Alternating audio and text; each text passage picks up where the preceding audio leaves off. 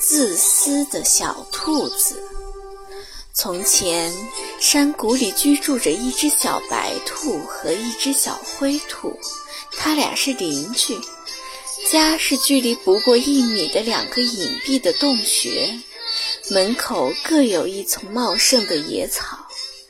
一年夏天，接连几日下起了暴雨，给兔子外出觅食带来了极大的不便。傍晚，小白兔饿了，想去吃门口的野草，可他想到妈妈说过，自己门口的野草是不能吃的，如果吃了，猎人就会找上门来的。于是，他就跳到小灰兔家门口，把小灰兔家门口的叶子吃了个精光。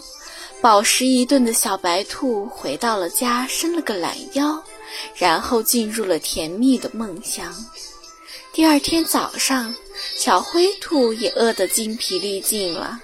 它好不容易爬出家门，却看见家门口茂盛的野草荡然无存。可小白兔家门前的野草一棵未少。它马上明白过来，一定是小白兔把叶子吃了。于是，小灰兔也把小白兔家门口的叶子吃掉了。过了不久，一位猎人经过这儿，一眼就发现了兔子的洞穴。两只兔怎能逃过猎人的捕捉呢？没过多久，他俩就都成了猎人的囊中之物。